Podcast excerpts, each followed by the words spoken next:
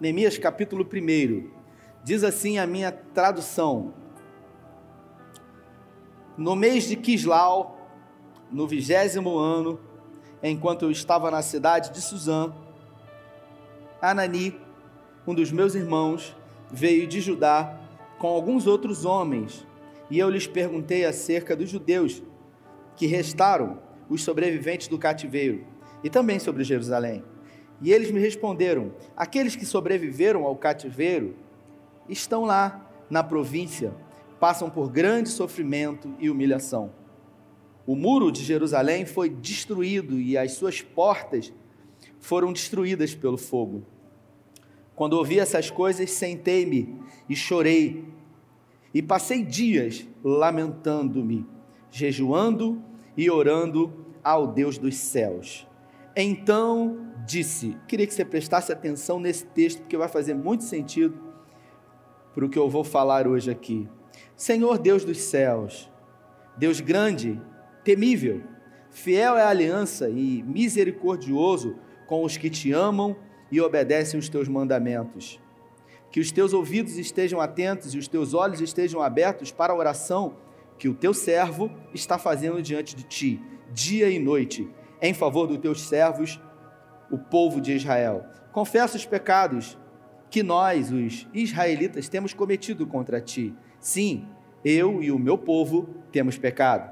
Agimos de forma corrupta e vergonhosa contra ti não temos obedecido os mandamentos, os decretos e as leis que desde o teu servo Moisés o Senhor designaste. Lembra-te agora do que disseste a Moisés, o teu servo. Se vós fores infiéis, eu os espalharei entre as nações, mas se voltarem para mim, obedecerem os meus mandamentos, eu os os meus mandamentos eu e puserem em prática tudo o que eu designei, mesmo que vocês estejam espalhados pelos lugares mais distantes debaixo dos céus, lá eu os reunirei e trarei para um lugar que escolhi para estabelecer o meu nome. Versículo 10. Esses são os teus servos, o teu povo, tu o resgataste com o teu grande poder e com o teu braço forte. Versículo 11. Senhor, que os teus ouvidos estejam atentos à oração deste teu servo e a oração dos teus servos que têm prazer em temer o teu nome. Faz, faze com que hoje o teu servo seja bem-sucedido. Conceda-me benevolência deste homem. Nesta época eu era copeiro do rei. Feche os seus olhos. Pai, essa é a tua palavra. E nós pedimos que em nome de Jesus, que o teu Espírito Santo possa nortear tudo que for falado aqui. Eu creio, Senhor que o Senhor pode, numa noite comum, transformar essa noite numa noite extraordinária.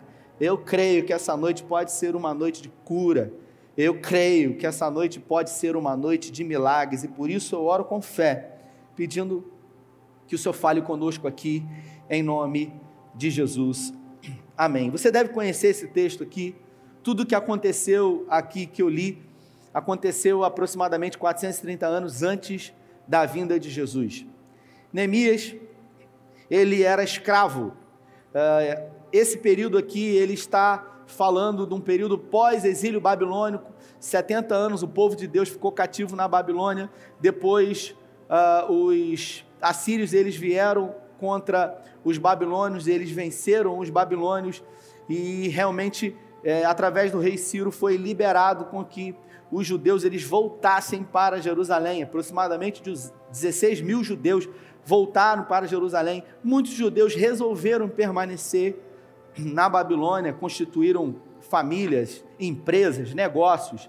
Neemias ele era escravo, ele era um copeiro do rei. E ele ocupava uma posição muito elevada, muito importante. Na época em que muitos reis estavam sendo mortos através de envenenamento por ingestão de comida e de bebida, houve uma prática comum para que se colocassem homens e mulheres, para que se provassem a comida antes de os reis pudessem provar e aí sim eles terem a certeza de que não iriam morrer. Eu, a primeira pergunta que eu me fiz quando eu li esse texto é: o que fez de Neemias um copeiro do rei, alguém que exercia uma posição de muita confiança? E a primeira coisa que eu me perguntei foi: será que Neemias ele tinha uma influência? Ele não tinha influência, porque ele era um escravo, ele era um hebreu como outro qualquer. Ele era bonito e por isso o rei Atarxerxes resolveu colocá-lo como o seu copeiro, a pessoa mais importante, a pessoa que assegurava a vida do rei.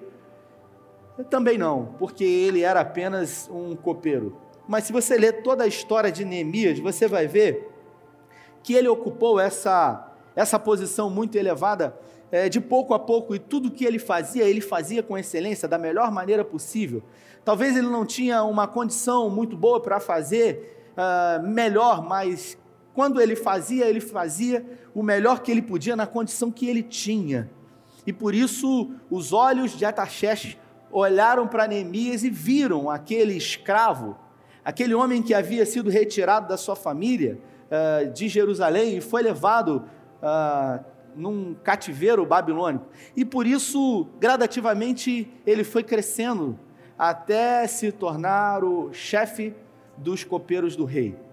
Talvez é, falando nesse tempo presente de tirar os planos e projetos do papel, de realmente fazer as coisas acontecerem na sua vida, você olhe para a sua vida e você diga: Ah, eu não tenho condições financeiras, eu não tenho muitas oportunidades, eu não tenho muito o que fazer, eu quero uh, incentivar você a dar o seu melhor naquilo que você faz, eu quero incentivar você a ser melhor do que você tem sido, eu quero declarar sobre a sua vida que se você fizer isso, o Senhor vai honrar você, porque a Bíblia fala que Deus resolveu honrar a vida de Neemias, o Senhor era com ele. Esse texto diz que depois de ele estar servindo ali ao rei Ataxés durante muitos anos, um dia um dos seus irmãos com alguns companheiros vieram de uma visita que eles fizeram a Jerusalém. Jerusalém ficava aproximadamente 1.600 quilômetros de Suzã. E quando eles chegaram Logo, Neemias ele ficou muito curioso a perguntar como se encontrava a sua cidade natal. E o relatório foi um péssimo relatório. Disseram para Neemias que o povo estava totalmente disperso, o povo estava totalmente desenganado e que os muros e as, as portas de Jerusalém estavam destruídas, arruinadas. Isso para você entender, uma cidade é, forte era considerada uma cidade onde haviam muros, haviam portais, é, se você tiver a oportunidade de assistir documentários de Israel, você vai ver que a cidade antiga de Israel, ela, nos dias de hoje, ela possui grandes muralhas em todo o redor da cidade antiga. E, e são muralhas muito grandes, irmãos. Eu tive a oportunidade de estar lá em 2019 e vi, são muralhas altíssimas e os muros eles são muito largos. Em alguns lugares existem plataformas que eram utilizados para vencer os inimigos. Os muros, em alguns lugares, eles vêm funilando assim, deixando somente uma fresta, onde os, os soldados eles ficavam ali com, com, com flechas, com arcos e flechas, guerreando e atirando nos invasores. É, em cada portal de Jerusalém, da cidade antiga, existem 12 portas, 12 portais. Deixa eu beber uma água aqui que doze portas. Em cada portal de Jerusalém, na parte de cima, existem trilhos e eles colocavam ali óleos é, quentes e quando o exército inimigo vinha, eles derramavam os óleos. Então, uma cidade para ser fortificada era uma cidade que os seus muros eram fortalecidos e que haviam portas na cidade. Jerusalém estava totalmente desolada e por isso a Bíblia fala que quando Neemias ouviu, ele chorou. Mas Neemias não chorou, ele chorou muito. Ele chorou e ele se angustiou durante semanas. Ele orou, ele jejuou e ele sentiu e ressentiu o que o povo dele estava vivendo durante algumas semanas. Ele recebeu aquela notícia ruim e isso para ele foi motivo de muito desespero. E durante algumas semanas, além de chorar no primeiro momento, a Bíblia fala que ele projetou ele planejou, ele teve um plano, ele criou uma estratégia para fazer a diferença. Ele não era construtor civil, ele não tinha informações sobre como reconstruir o muro de Jerusalém, mas ele tinha o que precisava. Ele tinha boa vontade, ele tinha fé e ele tinha atitude. Talvez você que está aqui me vendo e ouvindo queira que esse ano seja um ano diferente. Você não tem influência, você não tem dinheiro, você talvez não tenha nem ideias, mas eu quero dizer para você que tudo na vida começa através de um sonho, através de um projeto. Eu tenho ministrado sobre isso porque Deus tem falado ao meu coração e eu creio que se Ele colocou essa palavra no meu coração é porque Ele quer mudar histórias, é porque Ele pode mudar realidades, Ele pode mudar destinos. No final desse ano você pode olhar para trás e você pode declarar: esse ano foi diferente de todos os outros anos, porque você já tem o um sim e o um amém da parte de Deus. Neemias ele não tinha absolutamente nenhuma informação e ele não poderia chegar para o rei e pedir: olha, de qualquer maneira porque não sei se você sabe, na época o rei era como se fosse um deus. Ele dizia quem ia morrer, ele dizia quem ia viver, ele dizia quem ia ser escravo, ele dizia quem ia ser livre. E Neemias era apenas um escravo que provava a comida do rei antes dele provar. Só que tudo que Neemias fazia, ele fazia com excelência. Ele era alguém que, enquanto estava trabalhando, o sorriso estava no rosto. Era alguém que amava o que fazia, mesmo sendo escravo. E a Bíblia fala que ele pediu ao Senhor, esse texto que eu acabei de ler aqui, ele fez uma oração inteligente para o Senhor, e eu queria, nessa noite, se você me permite, ensinar isso para você. Ensinar a orar de uma forma inteligente, porque todo mundo aqui ora. Quem ora aqui, levanta a mão, para eu saber que você é crente, você ora. Só que tem gente que ora, sabe, Arthur, mas é aquela oração que, né, vai dormir à noite, e aí você ora deitado. Tem gente que gosta de orar deitado, não tem nenhum problema nisso, sabe, Alexandre? Tem gente que ora deitado. Só que ele está deitado, orando, Glautinho, e aí de repente ele deixa Deus no vácuo, porque ele dorme no meio da oração, está conversando, e aí está falando com Deus, daqui a pouco deixa Deus no vácuo. E aí só lembra no outro dia, se você riu, porque você já deixou o Senhor no vácuo. Tem coragem de levantar a mão? Meu Deus, deixei Deus no vácuo, que coisa feia. Tem gente que é assim. Só que tem gente que, né, sabe que não pode orar deitado, porque vai dormir, aí ora de joelho, Carlinhos. Aí ora de joelho, eu não sei que eu não posso. Aí começa a orar de joelho e tal, na cama, aquela coisa, cama fofinha, aí estica os braços assim, aquela coisa. Daqui a pouco passa a perna assim e já deita, né? E tem aqueles que realmente cumprem um ritual, Jeremias, aqueles que oram ao Senhor. Só que aqueles que já têm um negócio pronto, é um, é um negócio, uma fala pronta, os anjos um já cutuca o outro, ó, vai falar isso agora, vai pedir não sei o quê, ó. É a mesma coisa, todo dia ora do mesmo jeito, começa a oração do mesmo jeito, eh, segue a oração da mesma maneira, não é um relacionamento. Sabe, pastor Pedro, não é aquela coisa de intimidade, de falar.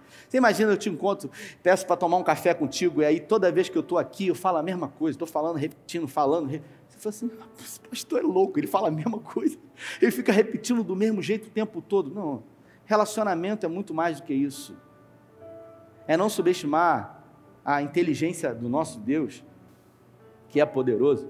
Neemias sabia disso e ele resolveu fazer uma oração inteligente, assim como algumas orações da Bíblia revelam isso. Então a primeira coisa que Neemias fez, eu queria que você aprendesse com esse homem de Deus que teve sucesso em tudo que fez. Primeira coisa que ele fez, ele começou, a, ele chorou.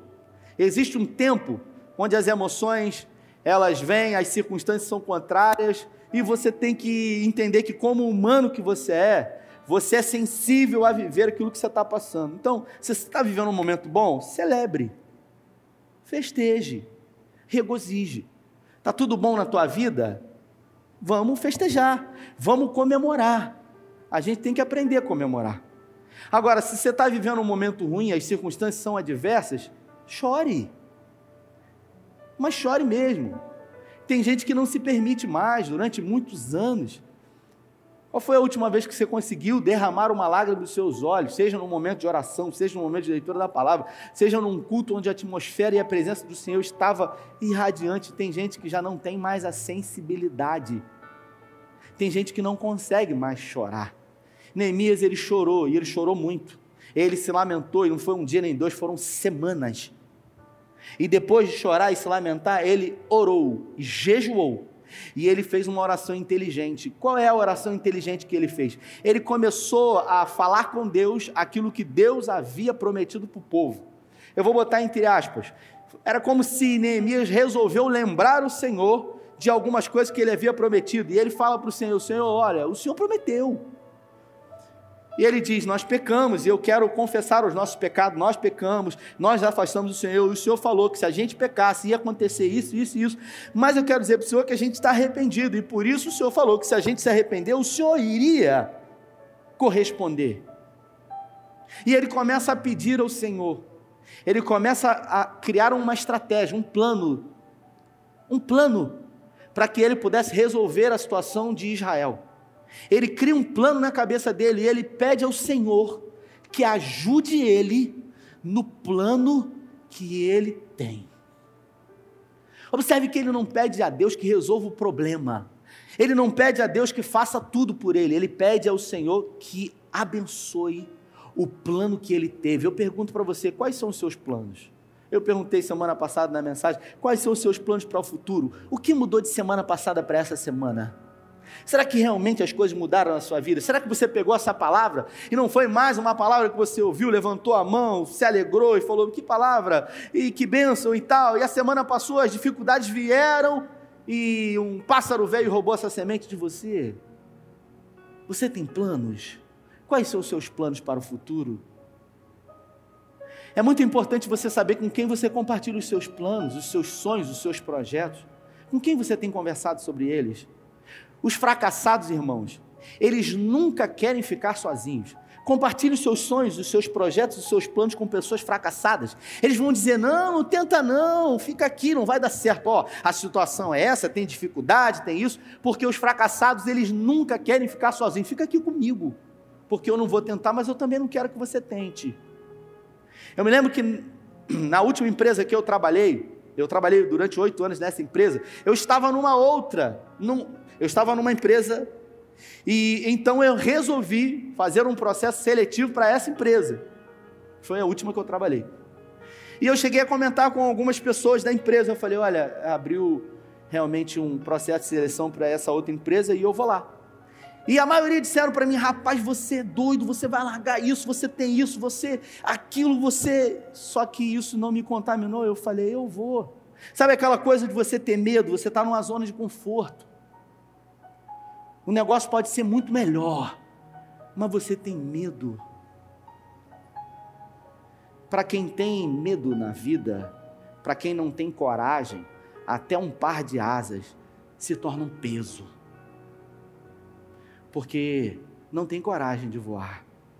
E eu disse: Não, eu vou, eu fui. E eu participei do processo seletivo, até que fiz uma reunião com o próprio dono da empresa.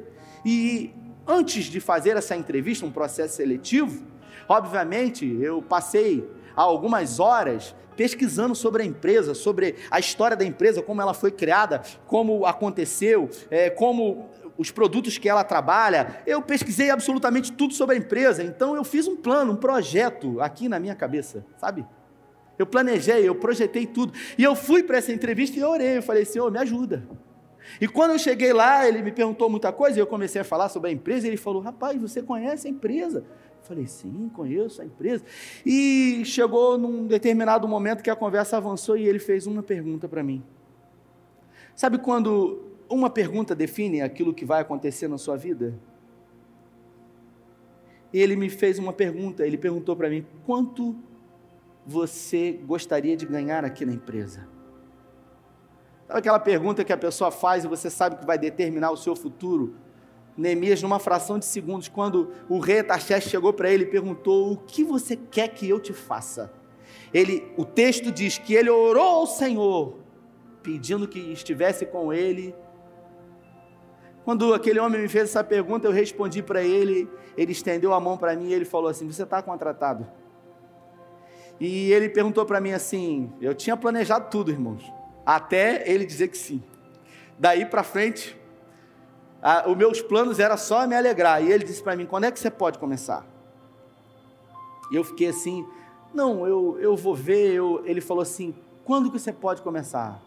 A gente estava no início do mês de novembro. Eu falei para ele: no dia 30 de dezembro, no dia 30 de novembro, eu estou à sua disposição aqui na empresa. Dei aproximadamente 14 dias para a última empresa. Ou seja, eu fiz planos, eu projetei, Eu fiz tudo aquilo que eu pude. A Bíblia fala que Neemias projetou tudo na cabeça dele. E ele entrou na presença do rei Ataxerxes de uma forma onde o semblante dele estava caído. O rei Ataxerxes olhou para ele e falou: Neemias, por que o seu semblante está caído? Se eu sei que você não é doente. Isso só pode ser obra do teu coração. Ou seja, você está angustiado. O que está acontecendo com você? Ele disse: Ah, Senhor, meu, como eu poderia estar alegre se a cidade dos meus pais está em ruínas, os muros destruídos, os portais queimados? O rei olhou para ele e disse: O que eu posso fazer por você? Eu pergunto para você que está aqui hoje: se Jesus chegasse para você agora e dissesse para você assim: O que, que você quer que eu faça por você? Você sabe o que você pediria para Ele?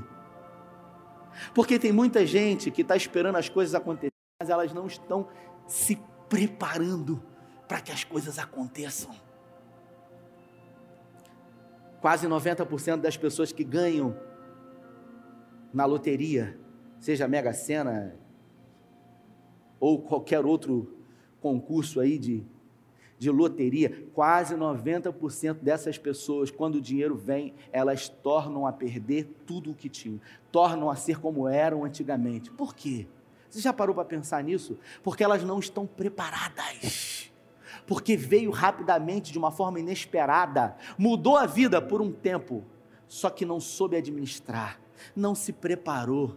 E tem gente que não se prepara, tem gente que quer casar, tá né? Está aí pedindo ao Senhor, catando papel e ventania, que vier a mim, de maneira nenhuma lançarei fora.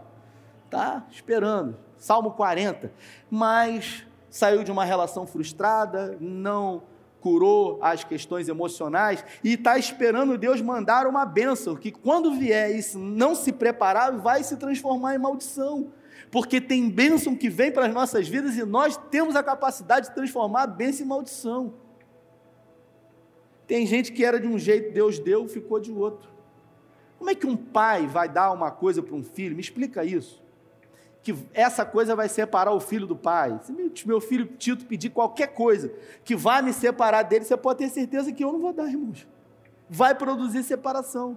O Tito pode até conseguir com o esforço do braço dele, agora eu, eu não vou fazer isso, porque tudo que eu quero é que meu filho fique aqui. E tem gente que fica aqui, só fica aqui quando não tem. Porque quando tem, sai, Deus sabe. Nesse momento você fala assim: fala Deus. Neemias ele orou e ele pediu. Ele pediu ao Senhor que tivesse benevolência dele, para que ele pudesse conversar com o rei, e ele pediu. E o rei Ataxerxes disse para ele o seguinte: O que, que você precisa? E ele falou: oh, Eu queria isso, queria aquilo, queria isso, queria aquilo. Só que o rei fez uma pergunta para ele decisiva. O rei virou para ele e falou para ele o seguinte: Quanto tempo vai demorar até que você retorne? A Bíblia fala que os muros, as, os muros e os portais de Jerusalém, eles foram reconstruídos em 52 dias. Mas você sabe quanto tempo Neemias ficou lá e qual foi a resposta para ele para o rei Ataxerxes? Ele disse: Eu vou precisar de 12 anos Neemias ficou 12 anos em Jerusalém. Sabe um negócio difícil? Sabe um negócio impossível? E ali ele disse: Eu vou precisar de 12 anos. E sabe o que o rei disse? Pode ir, eu libero tudo para você. Eu libero madeira, vou mandar carta para todo mundo. E ele pediu, e ele fez um plano, ele fez um projeto. Eu não quero me deter especificamente a isso, eu quero me deter à sua vida. Você tem planejado o seu futuro? Você tem desenhado como você quer viver os próximos anos da sua vida? Ou você tem ficado como Zeca Pagodinho? Vou, vou deixar as coisas acontecerem. Porque você pode decidir o seu futuro. Deus deu a vida para você. O salmo diz que a nossa vida não é longa, é 60, 70. O que passar disso é enfado e canseira. Hebreus o escritor dos Hebreus diz que ao homem está determinado a uma só morte, depois disso segue o juízo final. Ou seja, você só tem uma vida. Você não tem duas, três. O que, que você quer viver amanhã? Que tipo de planos? Você tem planos? Quem que você tem? Com quem você tem conversado sobre os seus planos? Quem você tem ouvido? Quem você tem visto? O que, que você tem lido? O que, que você tem lido? Ah, eu leio os feedzinhos do Instagram, do Facebook. Não, o que você tem lido que tem produzido alguma coisa que vai impulsionar você a ser melhor do que você tem sido? Ah, mas eu não tenho isso, eu não tenho isso. Então eu sou daqueles que vivo reclamando da situação financeira atual. Não, você não foi chamado para isso. Eu preguei semana passada, eu disse que José ele mudava o ambiente onde ele se encontrava. Ele transformava um ambiente hostil num ambiente favorável. Quando ele chegava, tudo mudava. Sabe? Sabe quando você tem o poder por aquilo que você carrega dentro de você de mudar o ambiente onde você está? Você pode isso. Essa semana eu almocei com uma pessoa e ao almoçar com essa pessoa eu vi essa pessoa bastante abatida e, e ela começou a conversar e dizer como se encontrava a sua alma, os seus sentimentos, os seus pensamentos e as suas atitudes. E eu cheguei para essa pessoa e disse: Você consegue fazer uma leitura da situação que você se encontra? Ela disse para mim assim: é, Eu sei que eu não estou bem. Eu falei: Não, bem você não está. Mas deixa eu te perguntar, você consegue perceber que você está fazendo um processo, você está fazendo um processo depressivo, você está num quadro depressivo. Não saía nem lágrima. Sabe quando a pessoa está seca, não chora mais, não sente mais. Abaixou a cabeça, regalou o olho, olhou para mim, eu estou com depressão. Eu falei, talvez a palavra assuste. Mas isso tem um motivo, tem uma raiz, porque há pouco tempo atrás você estava bem. Você estava bem aí. Então, o que, que aconteceu? E de cabeça baixa a pessoa disse o seguinte: é, eu sei exatamente como começou. Aconteceu uma coisa, eu coloquei expectativa, eu pedi para Deus fazer e Deus não fez. E eu fiquei muito triste. Aí eu perguntei: então quer dizer que você se decepcionou com Deus? Não, não, pastor. Eu falei: Você está com medo de dizer isso? A verdade é essa: você orou e a resposta não veio como você gostaria. E a gente tem medo de falar sobre isso. Mas a verdade foi isso que aconteceu, porque a gente diz que é, Jesus, plano melhor, nunca chega atrasado, sua hora é perfeita. Mas às vezes a hora não acontece. Tem gente que a família ficou doente, um ente querido orou e Deus não curou. E teve outras pessoas que Deus curou. Mas eu vou ouvir pastores falando sobre isso, porque isso não dá ibope. Mas tem gente que está sofrendo. E vai fazer o que com isso? A Bíblia fala no Evangelho de João, no capítulo 11. Eu tomava um café com a minha esposa essa semana e compartilhei com ela isso que Jesus, todas as vezes, Galtinho, que Jesus ia para Jerusalém, ele ficava numa, num povoado chamado Betânia. Ele ficava na casa de três irmãos, Marta, Maria e Lázaro. Ele adorava ficar lá em Betânia. Sabe por quê? Porque ficava perto de Jerusalém, ele ia sempre para Jerusalém. Marcos conhece lá, não conhece, Marcos? Betânia. Então era pertinho, três quilômetros de Jerusalém. Jesus ficava ali e Jesus ficava na casa ainda de Marta, que Marta, Ellen, Marta era chefe de cozinha profissional. Ela fazia comida para Jesus. Tudo que Jesus queria comer era bolinho de peixe, peixe assado, muqueca de peixe, tudo que Jesus queria comer. Ela vivia na cozinha fazendo comida para Jesus. E Maria, Maria vivia aos pés de Jesus ouvindo ele. Então ele tinha tudo. Ele tinha comida, ele tinha um lugar para dormir, ele tinha a amizade de Lázaro e ele tinha ainda Maria que ficava ouvindo ele o tempo inteiro ali, tudo que ele queria. E a Bíblia diz que num determinado momento Jesus resolve ir para Pérea. A Pérea fica é, do outro lado do Rio Jordão, onde João Batista batizava os seus discípulos. Jesus foi para lá um dia de distância. E de repente Lázaro, amigo de Jesus, adoece. Amigo, adoece, ele fica enfermo. Aí Lázaro fica doente. Aí Maria chega e pede para um amigo ir em direção a, onde Jesus estava e falar com ele: Olha, mestre, a quem, aquele a quem tu amas está enfermo. E o cara vai, quando o cara chega lá e fala: Mestre, aquele a quem tu amas está enfermo. Ou seja, quem Jesus ama fica doente também. Aí ele fala o seguinte: Marta e Maria mandaram chamar o Senhor. Aí Jesus fala: Tá bom. Sabe o que, Jesus fez, Zé? Sabe o que Jesus fez? Nada. Sabe o que ele estava fazendo? Ele estava evangelizando. Ele estava batizando. Não, ele não estava fazendo nada. E ele falou: Pode ir, não vou. E ele simplesmente não foi. E quando o cara chegou lá, Marta estava esperando o cara com Jesus. E de repente ela só vê o mensageiro. O que, que houve? O que, que ele falou? Ah, ele mandou vir. Mas ele não veio com você? Ele estava fazendo o quê? Não estava fazendo nada. Não estava fazendo nada. Nada. E não quis vir? É, não quis vir. Aí a Bíblia fala que Jesus veio depois. Só que Lázaro já estava morto. E a Bíblia fala que quando Jesus chegou, quando ele chegou em Betânia, Marta, que boazinha só tinha cara, adorava fazer comida, mas era muito braba, ficou esperando Jesus na entrada da cidade. Depois você lê em casa. Evangelho de João, capítulo 11. Ela só assim, ó, sabe? Igual sua mulher quando fica brava, assim, pezinho. Pensa, pensa numa mulher desaforada braba. E quando Jesus chega, ela já bonito, né? Comer minha comida quer. Dormir na minha casa quer. Mas quando eu mando te chamar, porque Lázaro estava doente, você não vem. Aí ela fala para ele: se o Senhor estivesse aqui, nada disso teria acontecido. Mas estava fazendo o que lá? Não quis, chegou atrasado. E, ela, ele chega para ela e fala para ela: o seu irmão vai ressuscitar. E ela diz para ele: Eu sei que ele vai ressuscitar na ressurreição dos mortos. E aí Jesus diz: Eu sou a ressurreição e a vida. Aquele que crê em mim, ainda que esteja morto, viverá. Ela chora.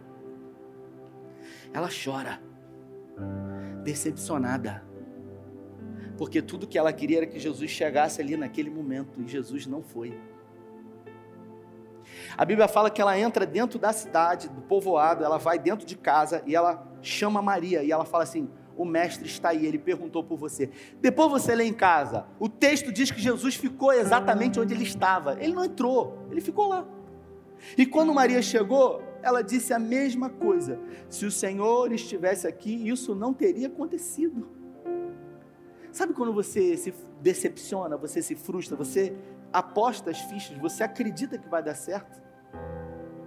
Nós trabalhamos, num, vivemos num, numa esfera de cronos, né? dias, meses, anos, décadas, horas, minutos, segundos.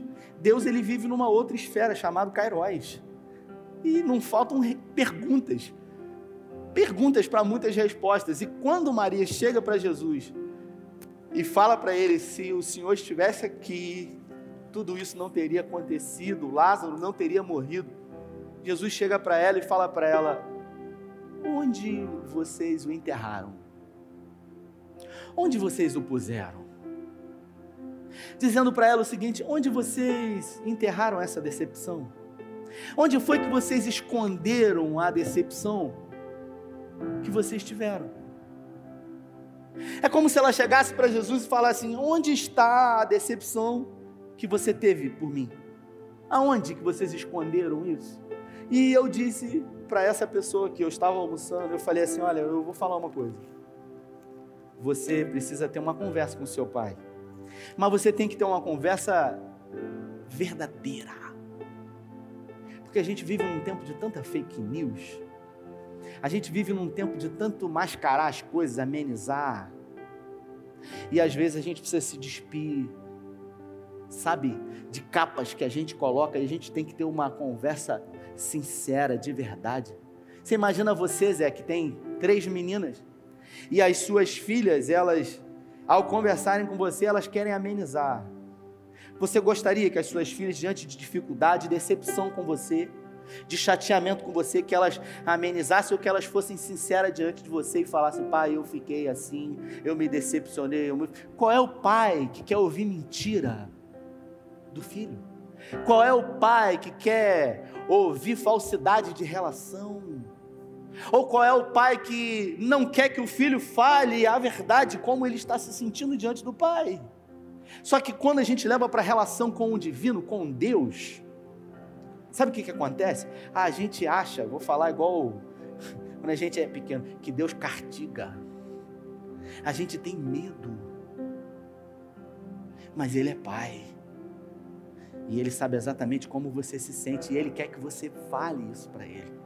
Eu disse para aquela pessoa: você tem que ter uma conversa, mas uma conversa de verdade.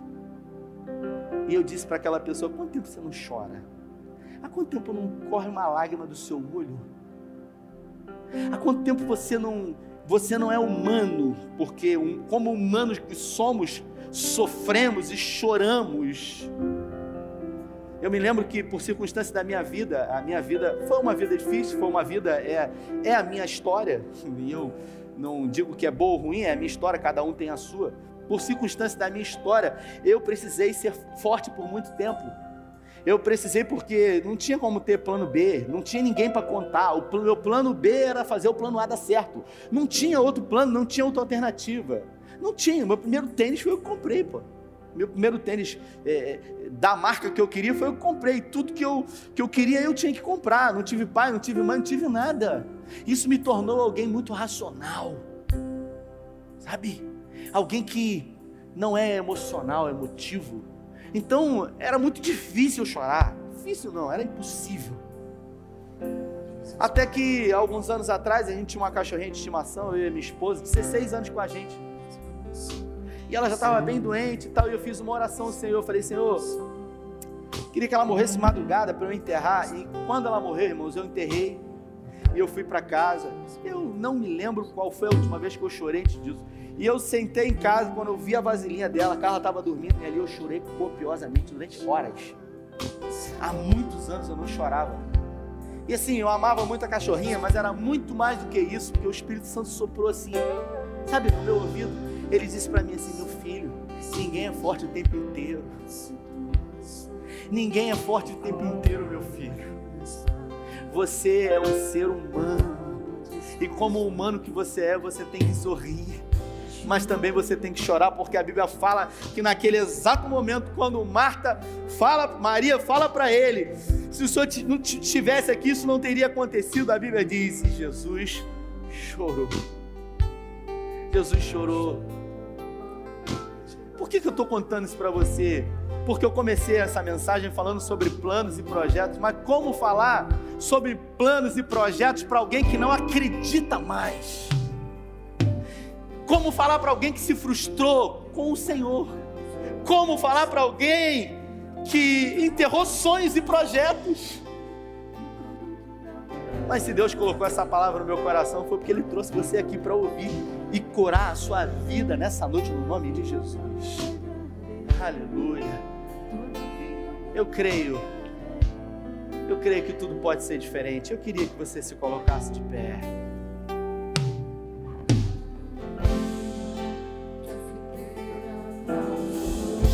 Eu acredito que existam coisas na sua vida que você enterrou. Assim como Lázaro foi enterrado, decepções, frustrações, sonhos, projetos, planos que você fez, mas que você enterrou. A pergunta que Jesus faz para você é: onde você colocou? Onde puseram? Onde foi enterrado? Porque Jesus quer ressuscitar hoje no nome de Jesus. Todos os planos todos os projetos, toda decepção, Ele quer produzir cura, porque Ele pode fazer isso na sua vida. Então, enquanto o ministério de louvor vai estar adorando ao Senhor, eu creio, eu creio, eu creio, e por isso eu falei, eu, eu declaro, eu creio que Deus pode curar você hoje. Por isso eu quero que você saia do seu lugar, no nome de Jesus. Você que os planos e projetos foram enterrados, as pessoas que estão do seu lado, pode apagar elas nada podem fazer por você, a não ser olhar para você. Mas existe alguém que pode mudar a sua história. O nome dele é Jesus e ele está aqui nessa noite. E ele quer mudar a sua história. Ele quer ressuscitar os seus planos, os seus sonhos, o seu projeto. Por isso, sai do seu lugar, sai do seu lugar. Se o Espírito Santo falou com você, isso, sai do seu lugar. Isso.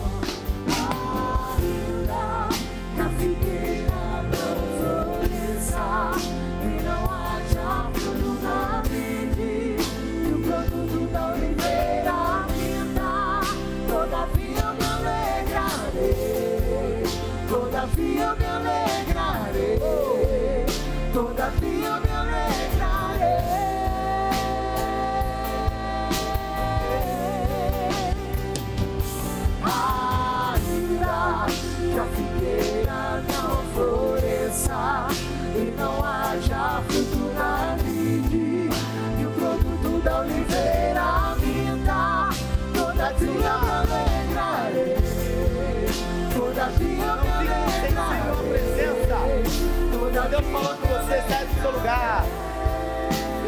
mudar a sua história. Pega na mão da sua esposa e traz ela aqui. Porque a sua vida pode ser diferente hoje. Você que tem sido insensível, se quer chorar, você consegue mais. Você não tem sequer mais lágrimas. Deus pode mudar a sua história. Isso não é um clichê. Isso não é uma, uma palavra evangeliquez. Isso é a palavra de Deus. E a palavra de Deus ela é poderosa.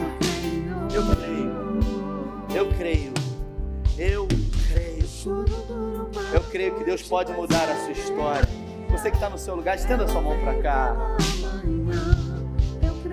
Pai, eu quero declarar que essa noite é uma noite de ressurreição de sonhos, planos, projetos, pessoas que se decepcionaram, porque muitas são as vezes que a gente não tem resposta para perguntas, Senhor.